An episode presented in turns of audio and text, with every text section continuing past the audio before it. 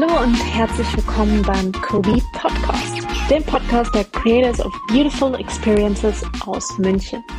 Mein Name ist Norina, ich bin Marketingmanagerin bei Kobe und ich freue mich auf meine allererste Podcast-Folge.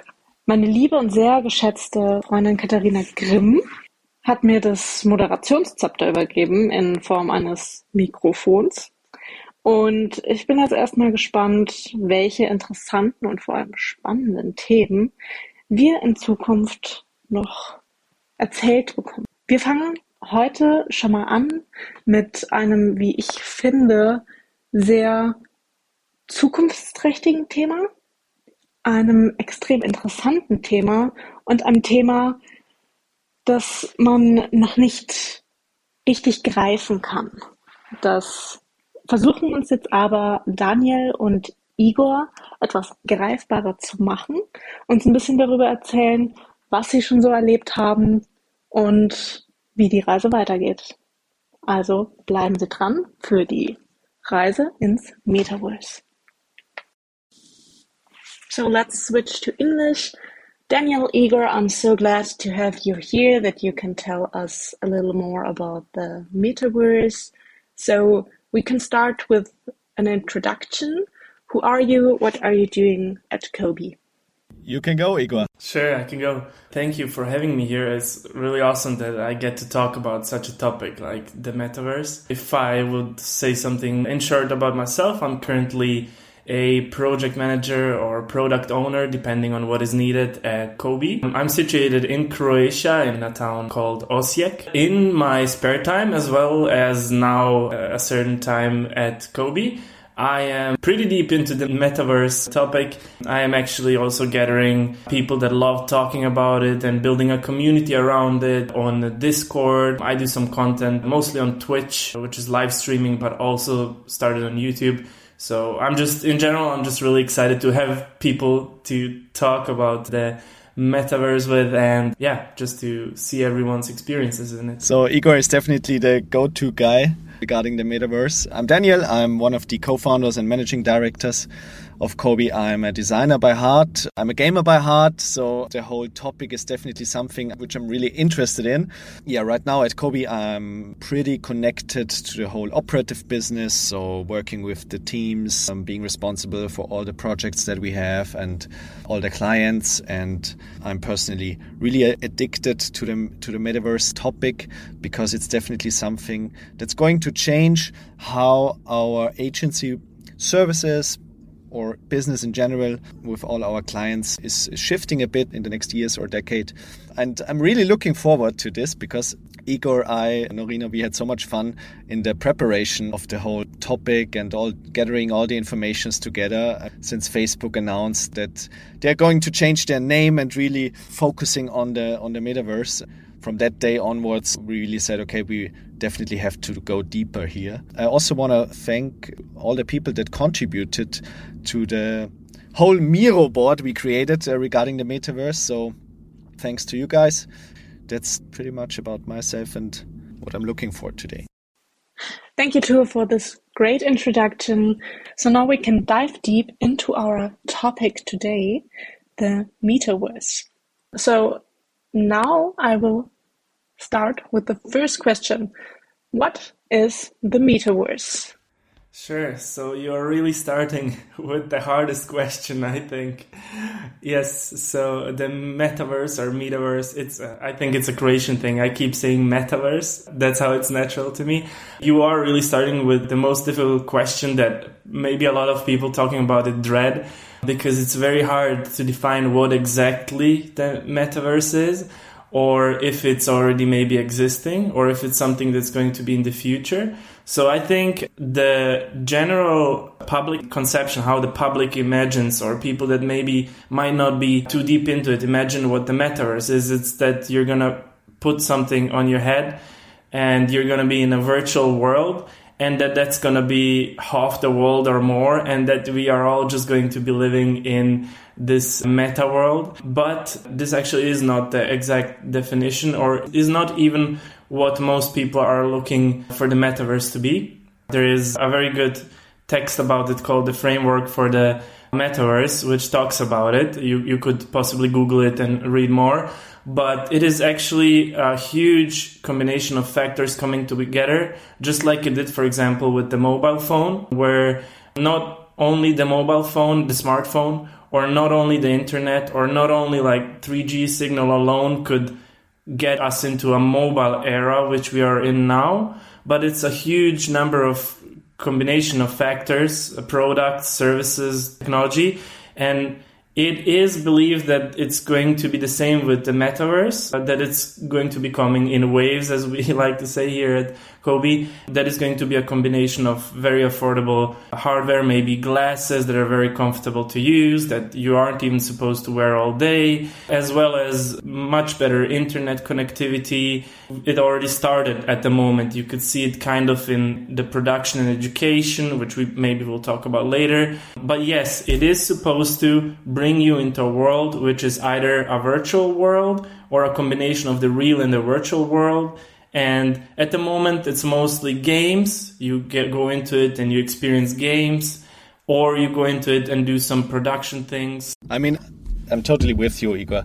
So I stumbled upon one article that said the metaverse will be the best, if not the most complicated digital platform humans have ever built. I mean, that's just, I think, the summary that you just talked about. That's why it's so hard to answer the question what the metaverse will be, because no one knows yet what it will be and how it would look like. That's just the fact, let's face it. Okay, I can already tell that we can't get to the end of this topic today, and we don't have to, but we have this Miro board. And as soon as I look into it, there is a new information. You clustered it a little bit, and I think we can at least try to highlight some points and limit this topic a little bit. So, what would you say are the essential points? Yeah, looking at the, sure. at the at the Miro board right now, um, so there's definitely a huge cluster when it comes to the whole um, UX design related topics, interaction, the experience in general, more more the technical or experience part. But we also, on the other hand, have a lot of topics regarding overall security aspects or why or should there be a constitution for the whole metaverse, then definitely tech related stuff, virtual reality, augmented reality, hardware, and companies work in this kind of sector. So Apple, Meta, Microsoft, and other companies. Then there's a cluster regarding brands. So what our brands are actually right now doing, Nike Land, Adidas, etc. Then what's really important when you want to think about the metaverse is of course how did history work and why are we now thinking about the metaverse and why is it now a topic and what drove us here. So there's a lot of history that's really interesting to read especially also for us digital native ones and the ones who are working in the digital business now for a decade and even more, it's still interesting how all the internet and everything is working and connected and pushing this topic now. Then, of course, when it's about the virtual space, it's also about the virtual identity. So, who am I? Yeah, do I have to really be as realistic as possible, or is it totally fine to, I don't know, fly around being a unicorn? So, the pros and cons regarding identity or, or presence part it's definitely also a huge cluster we found out. Which, I mean, it's obvious, kind of. Different use cases that already exist educational use cases, business use cases, gaming use cases. And the framework that, that Igor mentioned, this is really something great from Matthew Ball, the framework for the metaverse. There's so much information in it. It's a lot to read, but super important to just understand how or what should happen that the whole metaverse could really work and will work. I'm just looking at it again because it's such a huge cluster, the whole UX design related part. And it's growing, yeah, it's still growing. So the whole UX design part is, is something, it's kind of obvious that I have a, a lot of interest into this. But also the hardware. I mean, I think it was the Vive headset that we first bought for COBE. And since then, I'm really following, okay, how is Oculus behaving? Which, uh, which hardware is coming out? Now Apple wants to sell an own uh, virtual reality headset. maybe being presented this year, but then being sold uh, next year. So I'm really into the hardware thing as well because um, from my perspective, when we talk about the metaverse and when I mean of course you you can jump in not having a virtual hardware or headwear on but if we think about the metaverse being really a virtual place where you put on some glasses and you're in and you have the immersive experience of the hardware plays an, a very important role. And therefore, I'm really following this topic and just checking how is the hardware getting lighter and lighter and also the control part. So, how do I control myself in the virtual space? That's also something I'm really interested in. Yeah. For example, the Oculus Quest 2, it's still something very heavy on your head. It's not top notch yet. And that still has a very negative effect on the whole experience. Yeah. Igor, do you have any experiences? Um, yes, I uh, did have an Oculus Quest 2. I also did have lots of different headsets. First, I want to say the Oculus Quest 2, or as it's now called, maybe the Meta Quest 2, I'm not sure. It is definitely a huge step up from the old versions of different headsets that I tried, starting with a headset that was literally made out of cardboard. So you make it yourself and you put your phone in and since the phone has gyroscopes and things like that, and you move your head and it knows you're moving, so it was kind of like a first taste of VR, which was very exciting at the time. And then throughout different times when different headsets came out, like the HTC Vive, which was also great, but it was tethered with a cable unless you have expensive add-ons.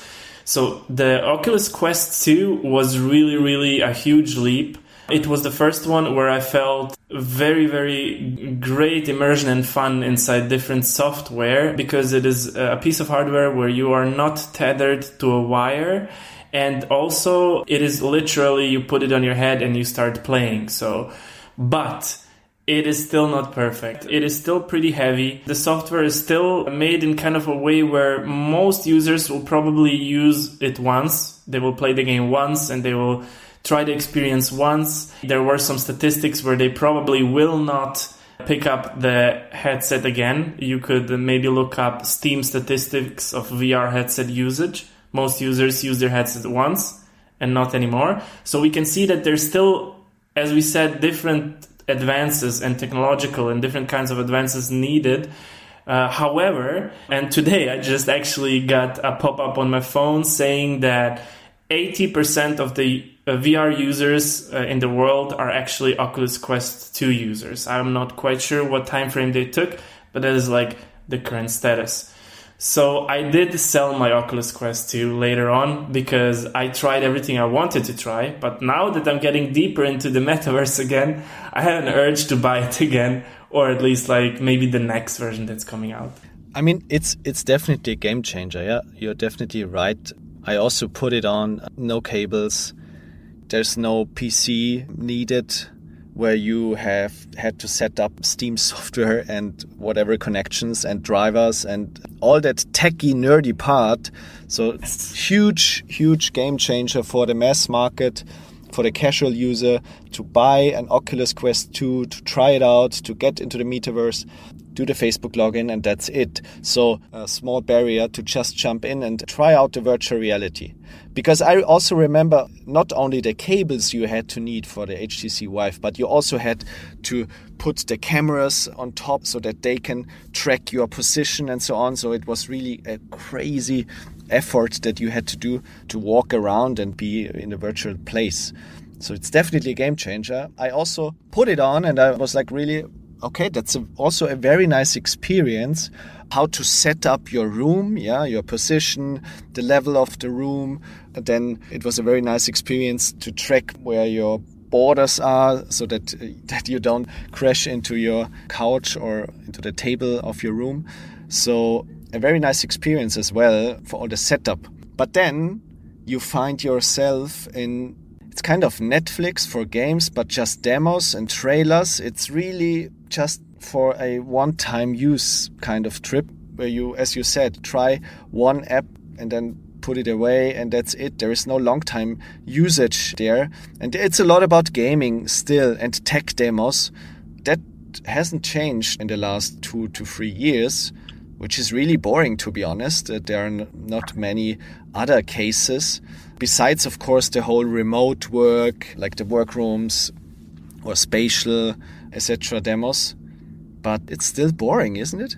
So, someone like me who is new to gaming would get bored? I believe I believe you would have a blast for a short time, even shorter than us probably. So I loved taking my Quest, which was one big pro for the Quest 2. It is very portable, right? So you can even cast your screen like what you're seeing, you can cast your TV. So I loved taking it to a friend's place, casting it on his or her TV, and then let them use it. And it was a blast for them. It was mostly for everyone, it was really fun, but even shorter for them because maybe some a bit longer term usage was in uh, more polished games, more polished multiplayer games to be exact. Maybe that's a, a place where people are using it a bit more. But as Daniel said, most of the things are still you try it, you have a blast, and then you don't try it tomorrow again. But there is, as I said, certain software, like for example, one of my best experiences in it was in a game called Echo VR, which is basically you are in space you're floating, you're competing with a team of four real players against other four real players. And since the Quest is an all in one headset, it has a microphone as well in it, so you can talk to them in real time. And you were having a game of soccer, but with like floating frisbees in space. So there's two goals, it's 4v4, and you're throwing the frisbee. And it was a blast because you kind of had that, and which I think was, is going to be in the future one big thing in the answer of what is the metaverse. You kind of had that connection with other people. You had that sports like connection where they're cheering for you if you make a goal, you're passing the disc to them, you're, you know, positioning yourself so they can pass it to you. You're ha- just having fun in it, you're having a blast. So that is one rare instance where I actually use the software for maybe two weeks but then the novelty wore off as well, and I am still looking for the next thing.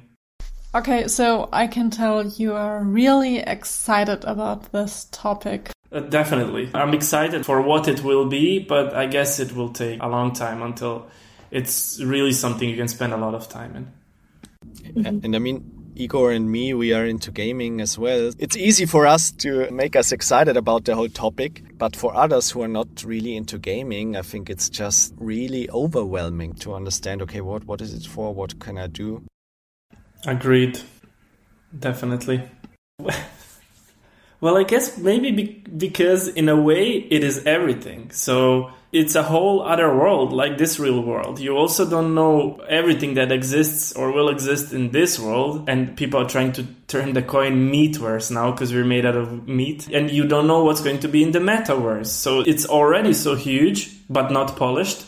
And what will be, you can't know everything about everything in this world. And it's probably going to be the same in the other world. And it's just overwhelming for someone to hear even a fraction of the things that are happening. Yeah, and I mean Igor, Igor and I, as I said, we are into gaming. So so we learned okay, there's there was offline gaming, then there were, were online games, and over the last decade, so um, yeah, a lot of really mass multiplayer online games appeared. So it was really natural for gamers to do offline gaming, but then also jumping in, into online gaming and then hanging out with a lot of people like for hours and having this kind of social yeah social connection even even if it's not virtual in the virtual reality but still you have this social connection yeah? And over the years especially these games that had a lot of really heavy user base they established and progressed out of the core game and added different other social aspects so that of course. I mean, that's also a critical part so that these people who are used to having the social connection while gaming stay even longer. Yeah. So I don't know, there's a striking example that you could hang out when it's Christmas or firing fireworks during Silvester in a game. Yeah. And that's what happened to games, but not in the virtual space. So what the virtual space is really changing that it gets even more immersive and it's really okay, you can see someone's hand literally touching your hand and that's crazy. That's uh, just something where a lot of magic can happen. Yeah.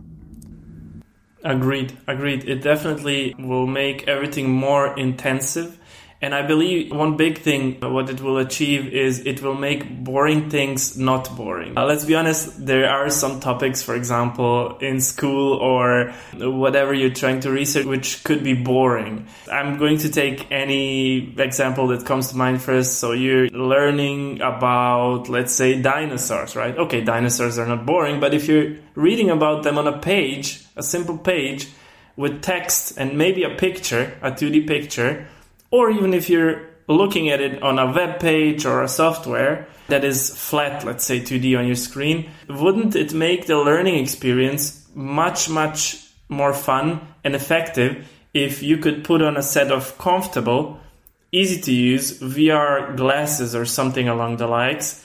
And you could actually see the dinosaur. You could see it moving. You could move around it you could see doing things and you could see your peers maybe or your teacher in there you know triggering things and stuff like that. So i think lots of things are going to be made more interesting and more effective like in education for example through the metaverse I also have to jump in here because we also stumbled upon an article where it was about educational aspects of VR that you were talking right now. And there was written that, that there's 90% improvement to like normal methods like reading something or, or seeing an image. And then also like doctors, when they use virtual reality educational aspects, there was an improvement of 230% I guess then in comparison for, for reading a book or watching just content like videos. So being there and, and seeing it, turning around something and playing around with it is definitely a game changer also to learning something and educational aspects, yes. Definitely. I actually saw that information as well, so that, that's definitely confirmed. I even read further along where it is actually being used right now in real world cases, for example, but only a part of it. As I said, like the metaverse is a bunch of pieces that are working together. So, for example, BMW has a process where they are able to, with a certain hardware, overlay the a virtual, for example, machine into their a virtual engine into their cars. And so they do not have to, for example, make a real physical engine and try to fit it under the hood of the car, right? But they can actually overlay and mix the real world and the virtual world and see it very nicely, like you would see it in the real world, lowering down under the hood as an engine and they are actually, if I'm not mistaken, saving 20% on their workload, so to speak, yearly on, on just that. So that's also huge things. Yeah, definitely. It's it's just crazy. It's all about 3D, yeah. So you need 3D modules. You, you need a 3D space. So someone has to create all the assets. So there's a lot of effort into this. Of course, there's there are already some some use cases for companies using this, but a new new market. It's not just as designing something in Figma for an app. It's it's a totally new skill level that you need and people that you need that are really really into 3D modeling and Unreal Engine and everything else. Yes. So we heard a lot about the metaverse, and I think we could switch the topic now to the importance of the UX for the metaverse. I think that is a good idea because otherwise we're just going to be talking about all the awesome things we saw in the in the metaverse and that we know about. So you could probably talk about it all day, but yes, I agree. We should probably focus on that. I, I would, well, Daniel is the expert in this regard, definitely. I could jump in possibly with my experience about the user experience as in regards to movement, input methods, locomotion, things like that. But I would definitely like to hear Daniel's input. I think is important for COBE and for this podcast. Primarily his input about design and things like that. Yeah. So, I mean, there's so much, so much information about UX design and so many things and requirements that you have to think of. Basically, a lot of dimensions come in when you're finally in a virtual space and not anymore 2D on your phone so it's basically, that's my takeaway. It's basically, especially at the beginning when it comes to creating all different application experiences, it's definitely about simplicity.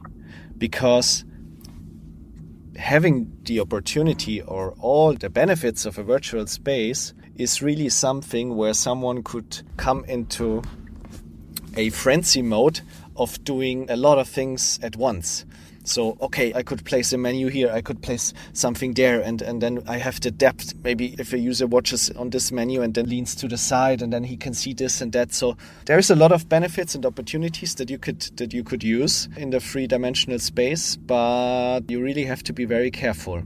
And I mean, on the one hand, it's about the applications or the experiences that you're getting in, but on the other hand, it's about yeah, the interaction throughout controls or how do you move. I mean, that's maybe something you, Igor, can jump in. But on the other hand, it's also about just simple navigation. And that's something where you have to like differentiate between all these different aspects. And that's why it's so important for when you create new applications, when you let users in that know nothing about virtual or anything else, having their Oculus or whatever the hardware, hardware on for the first time, it's super important for them that they see patterns and navigational structures, information architectures that uh, they are kind of used to, so that we don't just explore and experiment with new patterns, especially at the beginning, so that really that it's really getting a mass market and also for casual users that they know, okay, this is something that I know,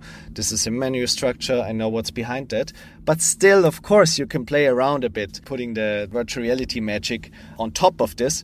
But that's really something you really have to be aware of. And that's why it's also very important to really test a lot by your own how does it feel how is it affecting people is it different when people are jumping in in the virtual in your virtual experiences when they're just sitting or when they're walking around or standing around so there's so many different aspects on this and you could talk days about this to be honest but maybe igor you can jump in with some input or experience from your perspective regarding the controls or the movement parts mm-hmm. sure Sure. So I completely agree that it's better to, to start simple, as simple as possible, as intuitive as possible. Like the, that story with, with the first iPhone where they could have not have had the home button, but they decided to have it because they needed a nice reset for people that got lost in the menu so they can get back home, you know?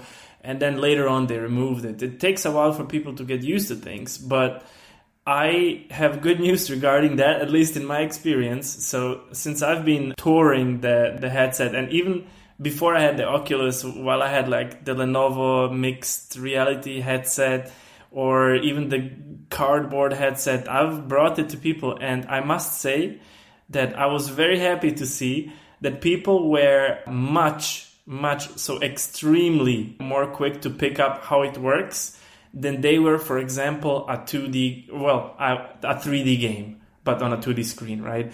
So usually when I gave people to try something with a mouse and a keyboard or a gamepad and they're in a 3D space on a laptop or on a screen of whatever kind, usually it is very hard for them to navigate. They bump into a wall and they just go along the wall and it's really it's funny, but you know, they get used to it after a long time. But here it was kind of intuitive. And I think that's like a big advantage of this space that you can make it intuitive. And so I can just quickly then go into how people are moving or how people are touching things in, in the virtual world. So th- this might sadly be a little bit longer. So if you're interested about this specific topic, just stop me and we can talk. Starting with, for example, 3DOF or 6DOF. That may, might not tell everyone exactly what does it mean, but we've progressed from a point where you put your headset on and you can only move your head around. So uh, imagine that was the first version of VR or of the metaverse, the start of the metaverse, you put on your headset and you can just move your head left, right, up, down. So you can't move your body, you don't see your hands. So all you can do, you can see your head.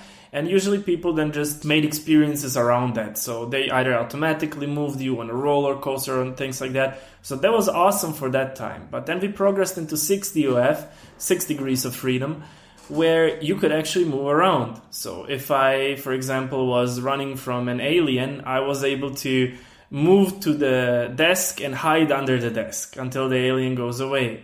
So that was super fun. That um, gives you something called, people in this industry call it presence. That's what you're trying to achieve. You're trying to forget that you're actually in this world, in this case. And at the moment, as we said, it's a lot of games. So that's what, what we're drawing our experiences from. It's not always necessarily the goal to, to detach you from the real world and forget about the real world. But if you want to have a bit of fun, for example, in games, then that's the goal, presence. Um, and then now at the moment, the most common movement types are so you're placed into this virtual space and you have one of two things. You either have something like game pads or something like controllers in each of your hand and you can actually see it in the space, in the virtual space. It usually has buttons on it. It usually looks the same as it looks in real life, right? And so so it feels the same under your fingers and everything. And you can either point literally towards where you want to go and it teleports you or you can move the thumbstick and you actually move that's kind of what most of the software at the moment is using. Then there's this other thing which is getting better and better where you don't need controls at all.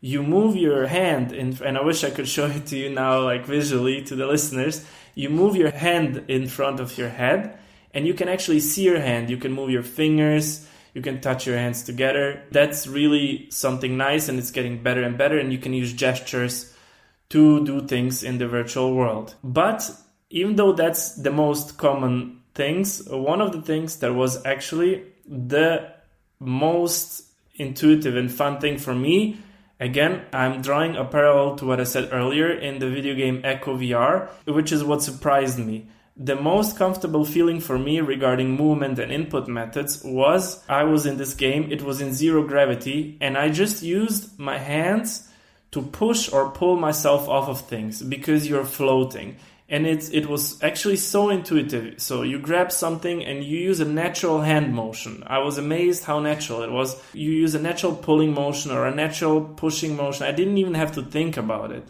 And it moves or floats you through the space. And of course, you have to account for the fact that maybe sometimes there's nothing to grab onto. Well, then they made a solution where you have little boosters in your wrist and you can just point you can point like Superman. Basically, your pose is like Superman. You point your your whole hand, your wrist forward, and since you're floating, you're looking like Superman, and then you're boosting towards where you want to boost. So it's a bit weird that my best experience was in something that's like zero gravity, because you would think that if you go to space, you would feel uncomfortable. But that's how it is. I think they have a great solution which can't be applied to every type of experience in the virtual world but it's definitely a good solution. I'm just looking forward to seeing other solutions because there are, and it's going to be too much for me to talk about it now. But there's different hardware, whole body suits. There's like roller skates so you can move around but actually be on the same space. There's like running tracks. There's there's just whatever you can imagine possibly. There's so much stuff you can have to interact. There's so much you can use and there's in the end then so much complexity that comes with the whole virtual space and that's why it's so important to to do a proper onboarding that's because that's something I really had bad experiences when trying out a lot of applications and, and demos and games and experiences because it was always this kind of 30 seconds at the beginning where you just were somewhere and then you had to think about okay so you heard some voice you were like okay is there some something that i should also like watch? At ah here it is. I had to put my head to the left. The onboarding is so important because you don't know where you are and you don't know what to do and then you have these crazy controllers and then you have some interactions with you and don't you don't know what's what's happening and that's definitely something super important when i mean and not talking about any UX details, but just in general, onboarding, onboarding, onboarding. Do you think this overwhelming feeling is too much for the older generation? Is it just a thing for the younger generation? I recently saw a video where they put I don't know which hardware it was, where they put a virtual reality headset on top of a 95 year old. She had this amazing moment that everyone has uh, putting it on for the first time. She was like, wow, why oh, is this even possible? Is what? Okay, that's that's crazy. And so I think if you put put it on and, and, if it's super easy for them to kind of interact and even if they don't interact even if they just are somewhere in a space in a in a, virtual reality even if they're just doing google earth navigation it's super fun and super it's, it's just a crazy immersive experience to have a different view on different things than just browsing through 2D sites, yeah? And that's just something that amazes everyone. Agreed. I think uh, the goal is going to be it's supposed to be fun. And I think what will draw people to the metaverse in the future mostly will be fun. So they want to have fun in a new way. And it's definitely possible here. And most people don't even know it's possible here. So it's not the only thing that's going to be useful, but it will and connecting to the onboarding topic that you mentioned, I actually was amazed by how it triggered my emotions. And I'm always like a proponent of talking about emotional uh, things and new experiences because I think that's how you get people hyped about something. On the Oculus Quest, I believe it's actually a software from Meta. It's called First Steps. And then this is something uh, like an onboarding, which has things in it like you are in front of a table with lots of different toys and you're just being onboarded by having fun. But what stood out the most to me and what I still remember was I was teleported into this place where in front of me there was a little robot. He wasn't particularly 100% human like. He did have a face and a, and a body and huge wavy arms, like thin, long, wavy arms. But what happened was he stretched out his arm and his palm and I figured he wants me to give him my hand, and that was exactly what that robot wanted. And once I gave my hand to that robot, it started dancing.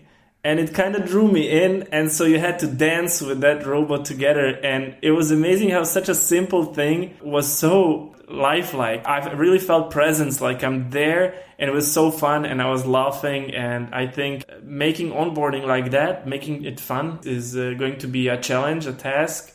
But I think that's definitely a great way to go about it.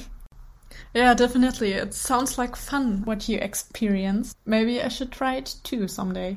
But we're almost finished, and is there something we missed? We probably missed uh, tons of things. And I think one of our main goals for this podcast was maybe to talk specifically about the metaverse, but you just can't talk just about the metaverse as in some finished thing. You have to talk about things around it. Uh, we might have talked about VR a lot exactly now and maybe about games a lot, but it's just the name of the game right now. So I'm not sure. What else would you wish to talk about? Maybe Daniel?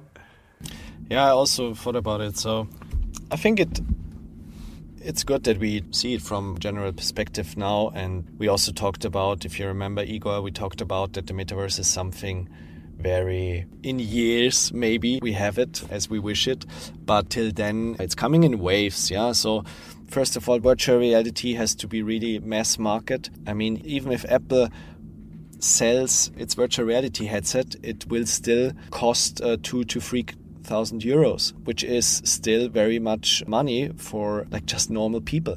So I think it just it still takes time, also technology wise, hardware wise, but virtual reality, if of course the whole remote work setting is still just being there, virtual reality will progress, and I think a lot of experiences will definitely happen and will definitely improve the whole situation when it comes to remote working.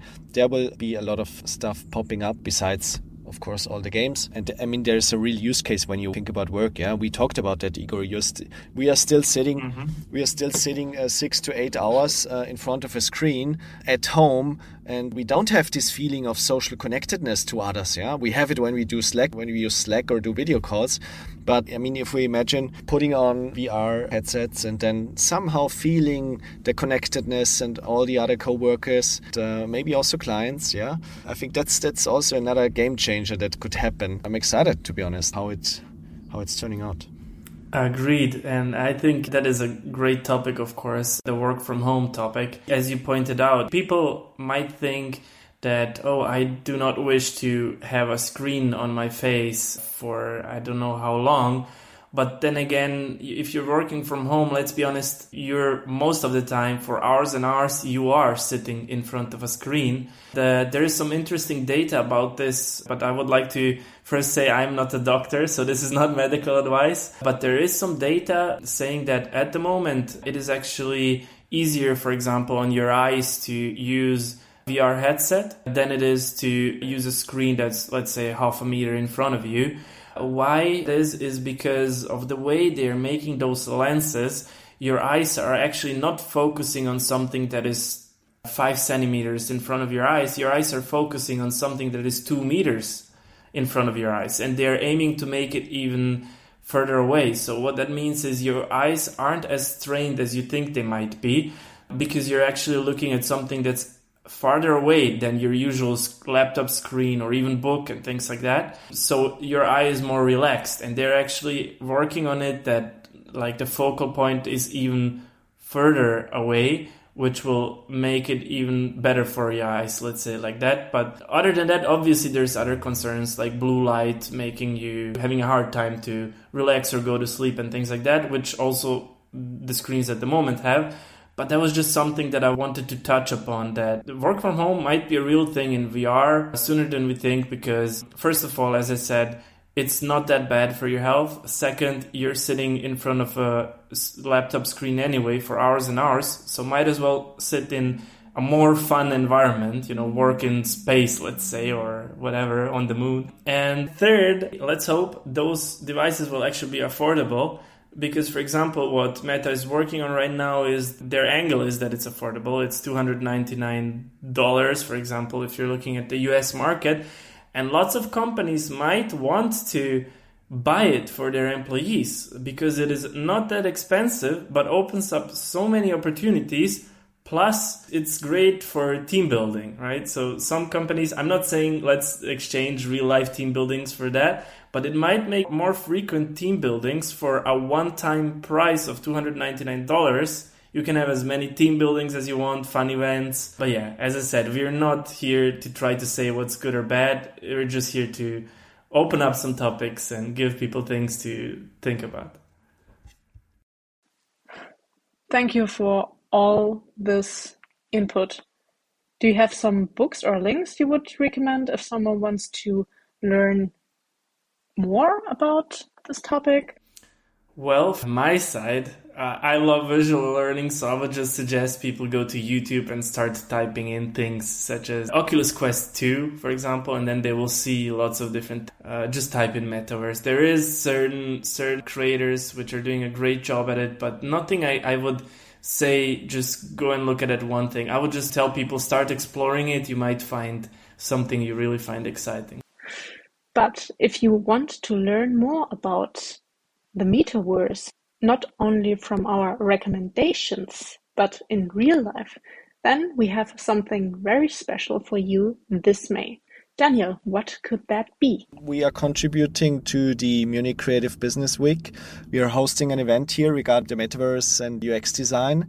There will be Igor, there will be me, and there will be a guest speaker that I know personally. Uh, He's working in a company which is really doing things in the metaverse, so that's very good because then we have the theoretical aspects and but also the ones who really do do things and not just talk. And yes, then we will have discussions about the whole topic, and everyone is invited who is excited to hear, see, following a discussion regarding the metaverse. Great. I'm looking forward to it. I will be there.